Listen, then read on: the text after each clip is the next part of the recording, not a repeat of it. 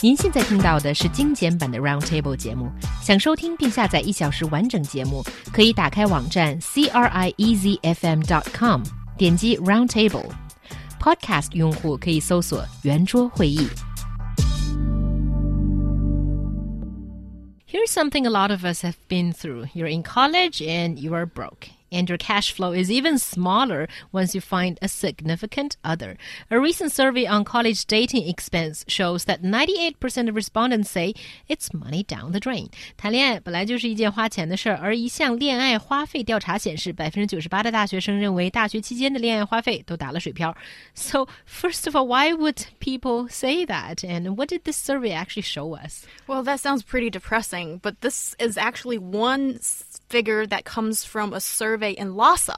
So of uh, you know students, uh, college students there, and uh, 98% of them say, well, it's money that um, you know spent, but not really for good reasons, as nothing happened afterwards, I suppose. Mm. So um, I think that's quite an interesting picture being painted here. That on the one hand, you get students say, "Oh, I spent the money and not working, not getting anything out of it. Wish I didn't." And there's the other hand of the students who are still spending a lot out of the chunk of money they get to go on dates and find a significant other.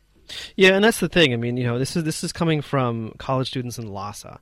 Uh, so it's it's amazingly unrepresentative of, of the rest of China. It's a very very different um, dating environment and very very different uh, economic environment um, in in Lhasa. Um, so I think that really we should kind of just throw that number out okay. Um, um, completely. Uh, but it is interesting because uh, uh, according to um, the Sina form in 2009, 400 yuan was the bottom line dating expense for college students, uh, whereas the monthly average was 1,800 renminbi.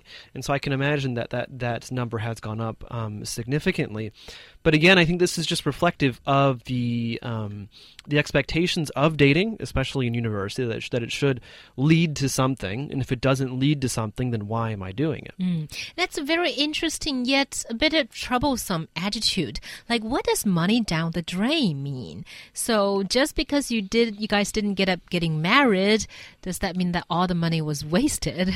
I think I doubt that these kids are thinking that far. It's even, I mean, they just probably think that, oh, it's not really a great idea to put so much and invest mm, so much to uh, buy that ring for that girl or that bracelet or something. Or, or, i don't know for some cheapskates probably even going out for a few dinners also. Um, but but i can understand all this because for college students most of chinese college students don't really earn that much themselves. Often, a lot of them are still financially dependent on parents.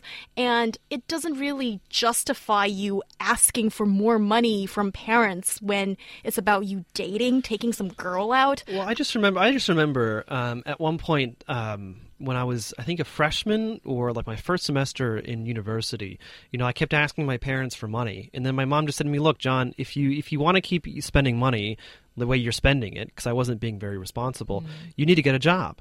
And that's exactly um, that's exactly what I did, uh, and so I think that that really what we are seeing is that I mean, according to a survey in, in 2014, 47 percent of students said that they take up part time jobs, and so, uh, but they say for dating, which is kind of disturbing because you shouldn't just be working just so you can get a date. I think that's mm. kind of strange. Um, but also, I mean, if we're looking at uh, more recent numbers, I mean, 71% of guys report that, or in terms of who is paying, 71% is is guys paying for it. And so I think that it's really still um, actually quite skewed in terms of gender expectations. This idea that men are still the ones that still need to be paying for it, and there's still there still is this sense of men need to make the most investment eh, when when we're talking about dating for marriage.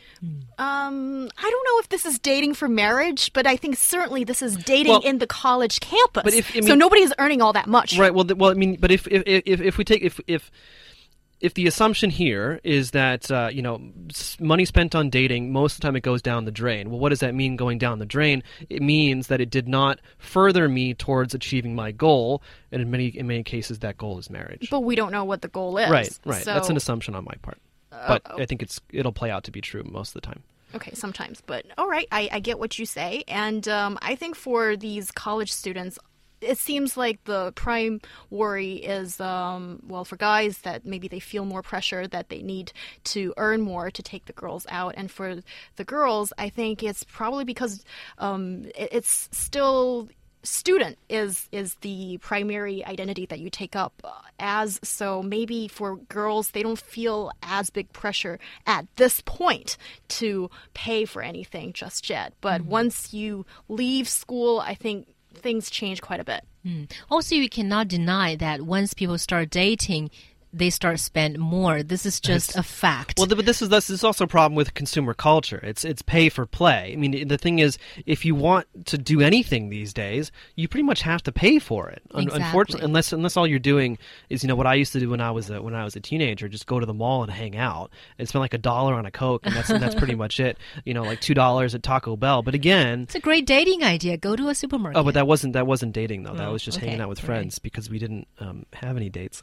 But um, but Sorry, really, but, but I think that that's but that's true, and and, and it points to a, towards a big big problem uh, inside of consumer culture, and something that China needs is going to have to deal with is that if you want to do anything, you have to pay for it. And I think this is it's even more true somehow in China than it is in, in the U.S., which is much more of a market economy. I mean, for example, in the U.S., you go to a public park. And the kids play. It's free Yeah. to get into. You don't have to pay for rides because there are no rides to pay for. There's just a playground. But in China, like in Ritan Park, for example, yeah, there's a playground, but it costs you 10 kuai to get into it. Give me a break. Yeah, well, I think for for these uh, student uh, lovers, maybe they should just opt for the cheaper ways of dating because both of you know that it's very difficult to get hands on money when you're still depending on parents. So, date at the library, you know, going Library. Uh, okay, John, and also going to the park and you know having a game night, which is inviting your your friends, uh, you know, over to the dorm or wh- wherever and play games. You know, Young's never had one. yeah, I, I'm not that kind of gal. Um, you know, and, and just do, you know, these things that are maybe it's a little bit hard to decide, but you know, you have to act according to your budget. Yeah, and it's important to realize just because you're having a street side trial doesn't mean your relationship is less stable or worthy or anything.